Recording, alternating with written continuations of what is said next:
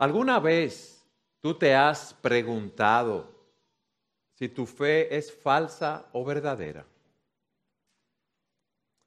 ¿Te has preguntado qué distingue a un verdadero creyente de un falso profesante? ¿Cuáles son las marcas de una fe verdadera? Qué triste sería uno estar sentado en, en las sillas, en los bancos de una iglesia, pensando que uno es un creyente verdadero cuando realmente no tiene vida espiritual. Yo quiero que ustedes me acompañen al Evangelio de Mateo en el capítulo 7, a partir del versículo 21.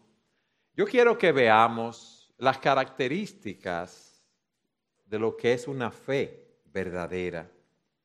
En los versículos anteriores el Señor nos ha estado advirtiendo del peligro de los falsos profetas, pero no solamente nos advierte de los falsos profetas, sino que ahora a partir del versículo 21 hasta el 29, nos advierte del peligro de una falsa profesión de fe. O sea, de decir con nuestros labios que somos discípulos de Cristo, discípulos del reino, pero negando esto con nuestras vidas. Y quiero que con esto en mente leamos en el capítulo 7 de los versículos 21 al 29. Dice así la palabra de Dios. No todo el que me dice Señor, Señor entrará en el reino de los cielos, sino el que hace la voluntad de mi Padre que está en los cielos. Muchos me dirán en aquel día, Señor, Señor, ¿no profetizamos en tu nombre? ¿Y en tu nombre echamos fuera demonios? y en tu nombre hicimos muchos milagros? Entonces les declararé, jamás los conocí, apártense de mí los que practican la iniquidad. Por tanto, cualquiera que oye estas palabras mías y las pone en práctica será semejante a un hombre sabio que edificó su casa sobre la roca y cayó la lluvia Vinieron los torrentes, soplaron los vientos y azotaron aquella casa, pero no se cayó, porque había sido fundada sobre la roca. Todo el que oye estas palabras mías y no las pone en práctica, será semejante a un hombre insensato que edificó su casa sobre la arena. Y cayó la lluvia, vinieron los torrentes, soplaron los vientos y azotaron aquella casa y cayó y grande fue su destrucción. Cuando Jesús terminó estas palabras, las multitudes se admiraban de su enseñanza, porque les enseñaba como uno que tiene autoridad y no como sus escribas. Lo primero que vemos que el Señor nos dice aquí es en el versículo 21, no todo el que me dice Señor, Señor, entrará en el reino de los cielos. Y esto nos enseña, en primer lugar, que la fe verdadera es más que un conocimiento ortodoxo, que un conocimiento correcto de Cristo y su, y su doctrina. Él nos está diciendo, miren, en el día del juicio va a haber personas que se van a presentar y nos van a decir, Señor, Señor, pero esas personas no entrarán en el reino de los cielos. No hay nada malo en hacer una profesión de fe. Es lo que muchos de nosotros hemos hecho. Dice la Escritura que todo aquel que invocare el nombre del Señor será salvo. Eso dice la palabra de Dios. Y todo verdadero creyente llama a Cristo Señor. Pero miren lo que se nos dice aquí. Había cierto tipo de personas que estaban llamando a Jesucristo Señor, Señor. Y cuando dicen Señor, Señor aquí es más que un título de respeto. Había un reconocimiento de que Cristo era Dios. Ellos sabían que Cristo era más que un hombre, que era Dios. Pero es bueno saber que el simple creer sin un acto de la voluntad no salva a nadie. ¿Cómo así? Déjenme explicárselo con un ejemplo de las Escrituras. En Santiago capítulo 2, versículo 19 dice, tú crees que Dios es uno, dice Santiago, haces bien, también los demonios creen y tiemblan. O sea, los demonios creen en la unidad de Dios y tiemblan por lo que esto implica. Ellos son ortodoxos en su doctrina, pero el hecho de conocer la doctrina no es sinónimo de que tienen una fe verdadera. Ellos conocen la verdad acerca de Dios, conocen la verdad acerca de Cristo, la verdad acerca del Espíritu, pero aborrecen la verdad como al autor de la verdad. Y miren lo que sucede. Muchas personas crecen en las iglesias oyendo el Evangelio y oyen la sana doctrina, pero no son verdaderamente salvos. Dice un autor, todos los cristianos verdaderos dicen Señor, Señor, pero no todos los que dicen Señor, Señor son cristianos verdaderos. ¿Por qué? Porque la ortodoxia doctrinal no quiere decir que hay una fe salvadora. Tú puedes saber quién es Jesucristo, su naturaleza, su persona, la obra que realizó en la cruz del Calvario, su resurrección, su segunda venida. Tú puedes proclamar el Evangelio y sin embargo no ser verdaderamente salvo. Hay personas que con mucho fervor pueden hablar de, de, Cristo y de su obra y pueden profesarlo públicamente, pero Cristo busca más que una profesión verbal, busca una profesión moral, busca un cambio de carácter. O sea que nuestro hablar y nuestro actuar deben ir juntos. ¿Por qué? Porque cuando tú te conviertes de corazón al Señor, la gracia de Dios nos transforma. Dios nos quita el corazón de piedra, nos da un corazón de carne para amarlo a Él, para servirle a Él, para vivir para Él. Pablo le dice a Timoteo en Timoteo 2.19, en 2 Timoteo, que se aparte de la iniquidad todo aquel que menciona el nombre del Señor, que se aparte de la iniquidad. ¿Y por qué? Porque la gracia de Dios transforma nuestras vidas. ¿Y qué resulta? Que hay muchas personas que asisten a la iglesia, hay muchas personas que tienen una apariencia externa de religión, pero nunca han tenido una conversión interna de corazón. Parecen cristianos, hablan como cristianos, conocen el lenguaje cristiano, el cristianés, como decimos nosotros, saben qué hacer en un culto de adoración, saben cómo comportarse en un grupo de cristianos, pero no hay un verdadero corazón para Dios, porque su corazón no pertenece a Dios. Su corazón pertenece a este mundo. Entonces el Señor aquí lo primero que hace es que declara, tú puedes tener el conocimiento correcto, pero eso no es suficiente para ser salvo. Y miren lo segundo que Él nos dice. Versículo 21 en la segunda parte, sino el que hace la voluntad de mi Padre que está en los cielos. O sea, solo aquellos que hacen la voluntad de Dios entrarán a la presencia de Dios. Y eso nos lleva a afirmar que la fe verdadera incluye un estilo de vida, de obediencia a la palabra de Dios.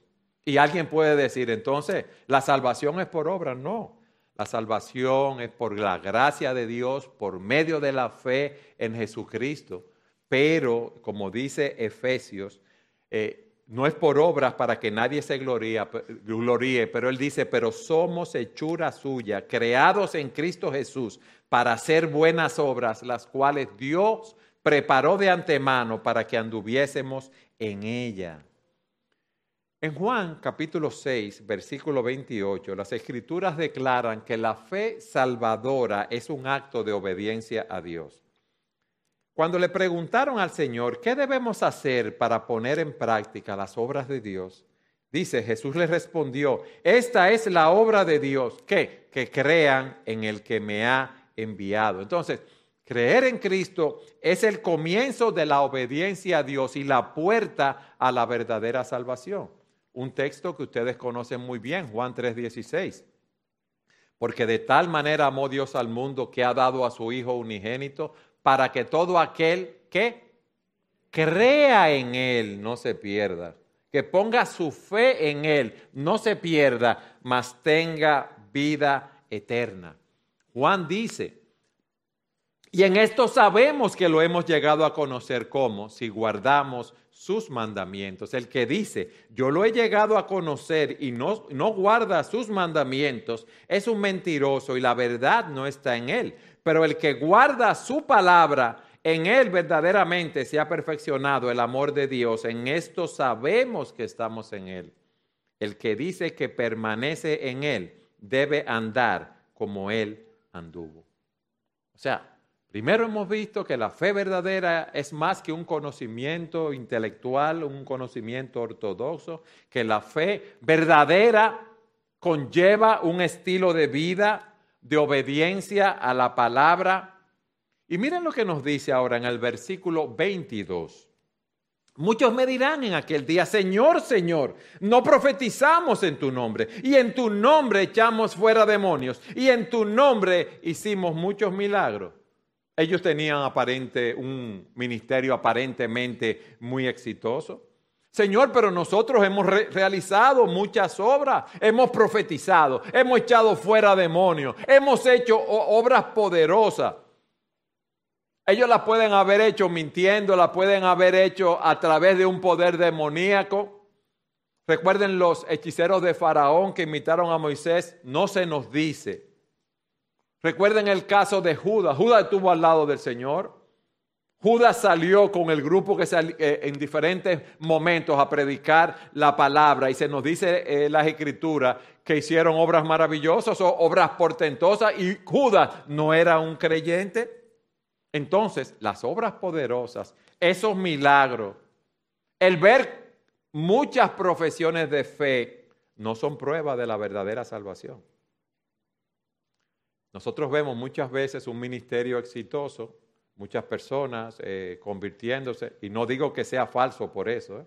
lo que tenemos que ver es cuántas de esas personas han hecho una profesión de fe de corazón y están dando frutos para el Señor. Hay personas también, mis amados, que son, les gusta la actividad y piensan porque están sirviendo en la iglesia, porque están... Eh, envueltos en diferentes ministerios, están haciendo diferentes cosas, ya ellos son cristianos muy, muy fervorosos, muy poderosos, y no es así.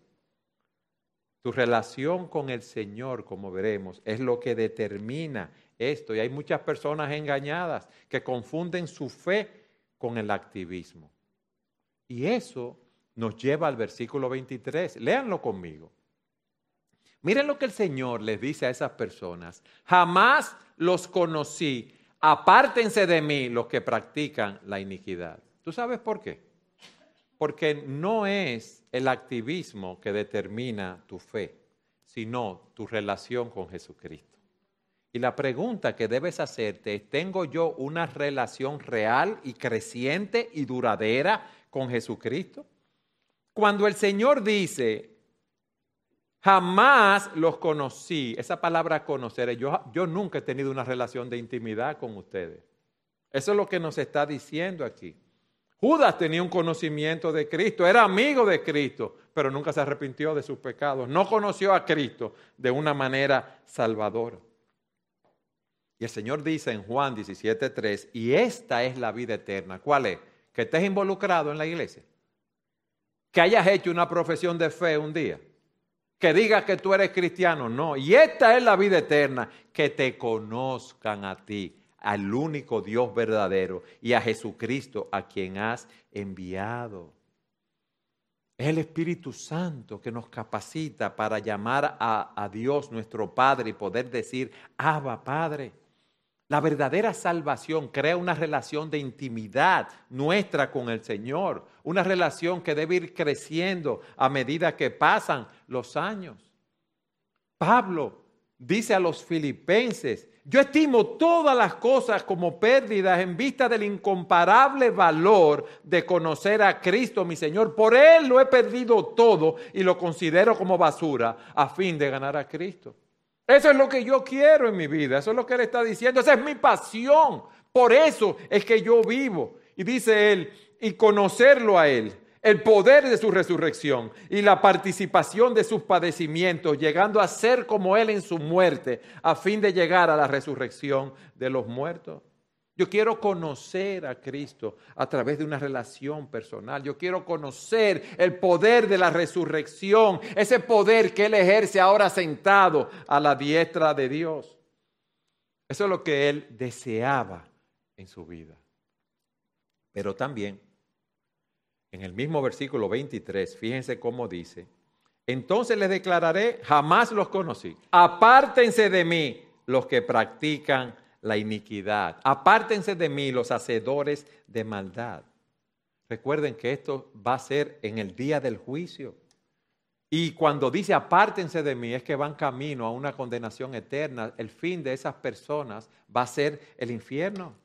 Y miren lo que dice, los que practican la iniquidad. Ese es un verbo en tiempo presente indicativo, aquellos que viven en una acción continua y regular practicando la iniquidad. Él no está hablando de alguien que peca ocasionalmente, porque los creyentes pecamos, no vivimos en pecado. Se refiere a aquellos que pecan como un estilo de vida y no se arrepienten de sus pecados. Ellos practican esos pecados de un modo continuo. Entonces, tú profesas a Cristo, y vives siendo un hacedor de maldad, tú vives en pecado, son dos cosas completamente incompatibles. Es lo que el Señor nos está diciendo. En un árbol que está sano no puede llevar un tipo de fruto malo, da un buen fruto. Y miren lo que dice el pastor John MacArthur. La idea es que estos falsos cristianos practican la maldad de forma continua y habitual. Y dice, no es que los, cristianos no luchemos con estas cosas, es que no vivimos un estilo de vida de pecado sin arrepentimiento. El mismo hecho que tengamos esa lucha con el pecado, el mismo hecho de que nos arrepentimos de nuestros pecados y los confesamos, nos dice que hay vida en nosotros. Podemos caer en la lujuria, podemos caer en la mentira, podemos airarnos, podemos caer en cualquier tipo de iniquidad, pero no nos quedamos caídos. Dice la Escritura, siete veces cae el justo y vuelve a levantarse. Y dice el, el pastor MacArthur, cuando una pareja vive junta sin estar casada, cuando una persona practica la homosexualidad o es una persona engañosa y deshonesta en los negocios o es odiosa y vengativa o practica habitualmente algún pecado sin remordimiento o arrepentimiento, esas personas no pueden ser cristianas sin importar el tipo de experiencia que hayan tenido o que afirmen que son cristianas. La palabra de Dios es explícita y nos dice, no sabéis que los injustos no heredarán el reino de los cielos. No os engañéis, no os engañéis.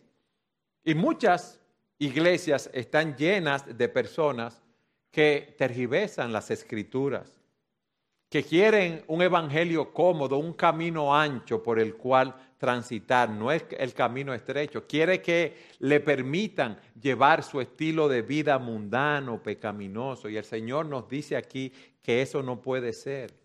Si tú profesas con tus labios que tú eres cristiano, tú vas a vivir también para tener comunión con Él, para obedecer su palabra. Y eso es algo que nosotros debemos entender en nuestras vidas. La gracia de Dios cuando viene a nuestros corazones, ¿tú sabes lo que hace? Nos transforma, no nos deja igual. La gracia nos transforma, nos cambia. Poco a poco nos lleva a crecer cada día a la imagen de Jesucristo. Lleva a conformar nuestras vidas a lo que el Señor dice en su palabra. Y a la luz de esto yo te pregunto, ¿cómo es tu profesión de fe? ¿Es una profesión real, nominal? Jesús te está diciendo hoy, mira tu vida, tú estás viviendo bajo el señorío de Cristo. Yo no estoy diciendo que estamos viviendo vidas perfectas como cristianos, porque no hemos sido glorificados, pero tenemos esa vida continua de arrepentimiento y fe en la presencia del Señor. Tú puedes decir que cada día tú estás creciendo más en el fruto del Espíritu, que el amor, gozo, paz, paciencia, benignidad, bondad, fe, eh, benignidad, mansedumbre, templanza están en tu vida, que tú vas creciendo en esas áreas, que tú estás mortificando esos pecados de ira, la codicia sexual, la codicia material. Tú puedes decir hoy que tú tienes una inclinación de vivir para el reino de Dios. Te estás arrepintiendo de tus pecados o estás viviendo como las personas del mundo. Recuerda esto, un árbol es conocido por su fruto. ¿Qué fruto tú estás dando en este, en este día? Es lo que el Señor nos está diciendo. ¿Es tu fe falsa o es tu fe verdadera? Pero luego el Señor nos habla de dos tipos de constructores y las diferencias entre esos dos constructores. Miren lo que dice versículo 24 al 27. Por tanto, cualquiera que oye estas palabras mías y las pone en práctica, será semejante a un hombre sabio que edificó su casa sobre la roca y cayó la lluvia, vinieron los torrentes, soplaron los vientos y azotaron aquella casa, pero no se cayó. ¿Por qué? Porque había sido fundada sobre la roca. Todo el que oye estas palabras mías y no las pone en práctica será semejante a un hombre insensato que edificó su casa sobre la arena y cayó la lluvia, vinieron los torrentes, soplaron los vientos y azotaron aquella casa y cayó, y grande fue su destrucción. El Señor quiere ilustrar aún más lo que es una fe falsa y describe a dos constructores. Uno edifica su casa sobre la arena, otro edifica su casa sobre la roca. Y estos dos constructores tienen algo en común y es que escuchan la, eh, palabra de Dios ambos. esos dos tipos de constructores están aquí en este día, asisten a la misma iglesia, escuchan los mismos sermones bíblicos, ambos leen la Biblia, probablemente hablan el mismo lenguaje cristiano y piensan, óigame bien, y piensan, porque asisten a una iglesia, porque escuchan los sermones, porque quizás son miembros, porque leen las escrituras, que ellos están bien. Y en la superficie nos vemos todos iguales. Pero el Señor nos dice, en la zapata, en la base, en el corazón, son completamente diferentes. Uno es un oyente que escucha la palabra, ay, qué buen mensaje. Tú viste lo que dijo el pastor de esto, de aquello, de lo otro. Él es un simple oidor de la palabra. Y esa persona, como digo, puede ser miembro de la iglesia, puede ser maestro de escuela dominical, puede ser un servidor, puede ser eh, un profesor de seminario, un autor de libros cristianos. ¿Los fariseos conocían o no conocían las escrituras, hermanos? La conocían. ¿Y conocían a Cristo en su corazón? No lo conocían. Esa persona que oye y no pone en práctica la palabra es descrita en Santiago capítulo 1, versículo 22. Miren lo que él dice. Sean hacedores de la palabra y no solamente oidores que se engañan a sí mismos. O sea, esos oidores que solo oyen, su fe no es genuina. Su fe no es verdadera. Dice, porque si alguien es oidor de la palabra y no hacedor, es semejante a un hombre que mira su rostro natural en un espejo, pues después de mirarse a sí mismo e irse, inmediatamente se olvida qué clase de persona era. Y eso es lo que el Señor nos está diciendo en Mateo 7, 26 todo el que oye estas palabras mías y no las pone en práctica será semejante a un hombre insensato, a un hombre necio que edificó su casa sobre la arena. A Herodes le encantaba oír la predicación de Juan el Bautista. Sí. ¿Y qué hizo Herodes cuando le pidieron la cabeza de Juan el Bautista? Le cortó la cabeza. Él estaba encantado con lo que Juan le decía o lo respetaba en ese sentido.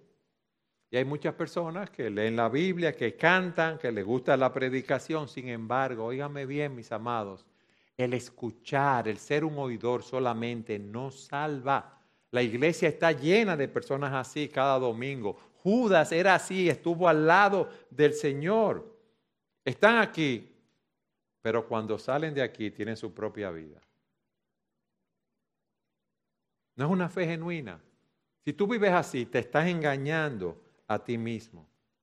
Y el Señor Jesucristo lo que nos dice hoy, mira, yo quiero que tú, tú consideres el fundamento de tu vida. Eh, ¿Cuál es la zapata de tu vida? ¿Qué es lo que domina tus pensamientos? ¿Para qué tú estás viviendo? ¿Para tus ambiciones egoístas? ¿Para tu propia agenda? ¿Para tu propio código de ética? ¿Para tus propios deseos terrenales o temporales? ¿Para quién tú estás viviendo? Eso solo lo puedes eh, contestar tú en tu corazón. O tú estás viviendo, eh, fundamentando tu, tu vida sobre la roca que es Cristo y su verdad. Tú estás edificando tu vida sobre su enseñanza, sobre su doctrina, sobre la relación con Él.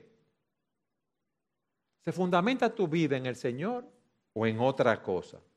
¿Qué nos dice el Señor? Mira, si tú estás fundamentando tu vida en tu conocimiento intelectual, en el negocio, en muchas cosas que no son malas en sí, pero se convierten en ídolos en nuestros corazones y le damos el primer lugar pensamos que eso es lo más importante en nuestras vidas cuando Cristo dice que debemos buscar primeramente el reino de Dios y su justicia. Si tú estás edificando sobre una de esas cosas, estás edificando sobre la arena.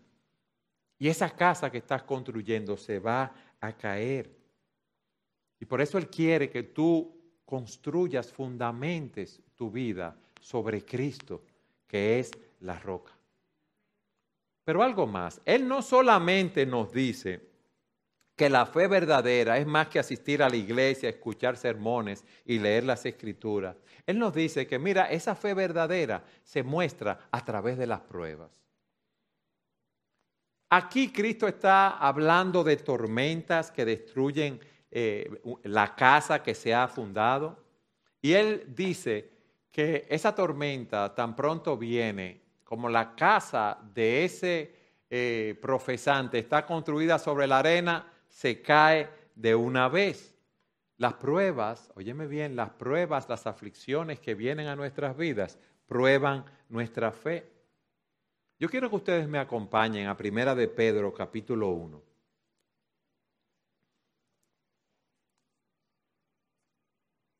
Dice así, ellos estaban siendo perseguidos, Pedro escribe su epístola, y dice Pedro, mediante la fe, primera de Pedro 1.5, mediante la fe ustedes son protegidos por el poder de Dios para la salvación que está preparada para ser revelada en el último tiempo, en lo cual ustedes se regocijan grandemente, aunque ahora, por un poco de tiempo, si es necesario, sean afligidos con diversas pruebas Ustedes van a ser afligidos con diversas pruebas, nos dice él. ¿Para qué? Para que la prueba de la fe de ustedes, más preciosa que el oro que perece, aunque probado por fuego, sea hallada que resulte en alabanza, gloria y honor en la revelación de Jesucristo. Él nos está diciendo, mira, las pruebas que tú enfrentas van a probar tu carácter, pero esas pruebas que tú enfrentas, cuando tú das una respuesta bíblica, eso demuestra que tu fe es genuina. Las pruebas demuestran si nuestra fe es genuina o no. Las pruebas demuestran si nuestra casa está fundamentada sobre la roca o sobre la arena. Hay personas que tienen una fe superficial. Vayan conmigo a Mateo 13, versículo 20. Aquí se describe a una persona con una fe superficial Dice, y aquel en quien se sembró la semilla en pedregales, óigame bien, este es el que oye la palabra y enseguida la recibe con gozo. Ay, qué mensaje más bueno. Ay, yo me voy a consagrar al Señor. Pero no tiene raíz profunda, versículo 21 en sí mismo, sino que solo es temporal. Y cuando por causa de la palabra viene la aflicción o la persecución, enseguida se aparta de ella. Hay una persecución por la palabra, se apartan inmediatamente. Si lo van a perseguir, se apartan de la palabra, no dicen nada de su fe, se apartan de Cristo. Si Dios no responde mi oración como yo le pedí que la respondiera, se enojan con Dios y le dan la espalda porque quieren utilizar a Dios como un mago que me, me conceda eh, ¿cómo se llama eso? Como la lámpara de Aladino. Yo quiero que tú me concedas todo lo que yo quiero. Así que se dice, la lámpara de Aladino era. El genio de Aladino. Ay, yo le quiero pedir una casa, un carro, un marido, una esposa, yo quiero que me la dé. No me lo dio, ya. No, las cosas no son así. Si la Biblia enseña algo que no está de acuerdo con lo que esa persona piensa, cuál es mi rol como padre o cuál es el, rol de la esposa o del esposo, se alejan. O si no, tuercen la enseñanza de la palabra de Dios y la acomodan a lo que ellos quieren que digan para justificar su vida de pecado. Hermanos, las, pruebas, las aflicciones, prueban nuestra fe. Fíjense algo. Pedro negó al Señor, ¿sí o no? Señores, eso fue feo lo que Pedro hizo. Negó al Señor. Nosotros lo hubiéramos hecho así, yo creo. Segurito que sí. En esa presión, en ese momento. Pero Pedro se arrepintió de su pecado y el Señor lo restauró. Judas traicionó al Señor. Lo que tuvo fue remordimiento, no tuvo arrepentimiento de su pecado. ¿Y qué hizo Judas? Se ahorcó. Fíjense, una fe falsa y una fe verdadera, cómo reacciona en las pruebas. Y yo te quiero hacer otra pregunta. ¿Qué dicen las pruebas sobre tu fe? ¿Te acercan más a Dios o te alejan más de Dios? ¿Es tu fe genuina o es tu fe falsa? ¿Te han acercado a Cristo las pruebas que tú has pasado? ¿O te han alejado del Señor? Cuando vienen las aflicciones, las tentaciones por nuestros pecados, las presiones, las dificultades, tú cedes o te mantienes firme en el Señor en medio de la tormenta o tú te apartas ¿Están nuestras vidas fundamentadas sobre la roca o están fundamentadas sobre arena movediza? Esa fe va a ser revelada en el juicio final. En el Antiguo Testamento, cuando se hablaba de tormenta, se hablaba de símbolos de juicio de Dios, especialmente del juicio final. Dice el Señor en Ezequiel, en mi enojo haré que un viento huracanado se desencadene, también por mi ira vendrá una lluvia torrencial y granizo para consumirlo con furor. En la Biblia se habla abundantemente del infierno.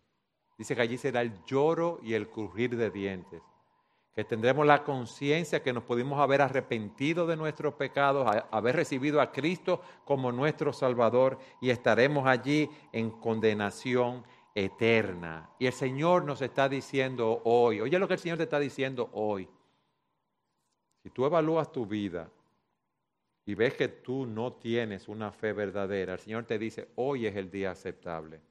Hoy es el día de salvación, porque tú no sabes lo que va a pasar en, el próximo minuto con tu vida. Y hoy es el día para arrepentirnos de nuestros pecados y confiar en Cristo para salvación. Hoy es el día aceptable porque el día de mañana no está garantizado. Hay un juicio que viene y allí será el lloro y el crujir de dientes. Qué triste oír al Señor decirnos, apartaos de mí, hacedores de maldad, nunca os conocí. Y Cristo, que es el único camino de salvación, nos está diciendo esas palabras. Vayan conmigo al versículo 28 y 29 de Mateo 7. Miren lo que dice. Cuando Jesús terminó estas palabras, las multitudes se admiraban de sus enseñanzas porque les enseñaba como uno que tiene autoridad y no como sus escribas. Ellos sabían, esos que le decían Señor, Señor, como yo dije al principio, que Él era el Hijo de Dios, que Él era igual a Dios, que Él tenía poder, que Él tenía gloria, que Él era el único camino de salvación, pero aquí no se nos dice que esa multitud creyó. Ellos quedaron asombrados por la palabra que escucharon, pero no se dice Sí, que ellos creyeron en Cristo. Estupefactos, maravillosos. Ay, qué buen mensaje, qué lindo. Yo quiero volver el próximo domingo para oír la palabra de Dios. Nunca habían escuchado un, un sermón semejante al que Cristo predicó. Pero tú sabes qué? Se quedó aquí. No bajó al corazón. No bajó al corazón. No lo abrazaron por fe. Es posible escuchar y deleitarse en el Evangelio, en la predicación y no abrazar a Cristo. Y hoy Dios nos ha dicho cuál es el destino eterno del que edifica su casa sobre la arena y el que edifica su casa sobre la roca. Yo quiero preguntarte, ¿tú has conocido al Señor? ¿Tú has conocido a ese poderoso, glorioso, el Hijo de Dios, Dios mismo?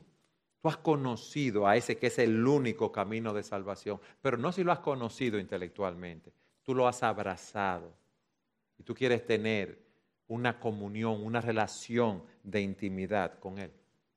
Eso es lo que el Señor te está preguntando a ti. Y hoy, que vamos a participar, vamos a hacer memoria en la cena del Señor del cuerpo de Cristo molido por nuestros pecados, su sangre derramada, es bueno que hagamos ese autoexamen en nuestros corazones. Si aquí hay alguien que no ha abrazado a Cristo como su Dios y Salvador, yo te invito a que hoy dobles las rodillas de tu corazón en la presencia del Señor y le digas, Señor, heme aquí. Yo he querido vivir mi propia vida. Yo he edificado mi casa sobre la arena. Yo quiero edificarla sobre ti, quien eres la roca, y vivir para tu gloria. Amén.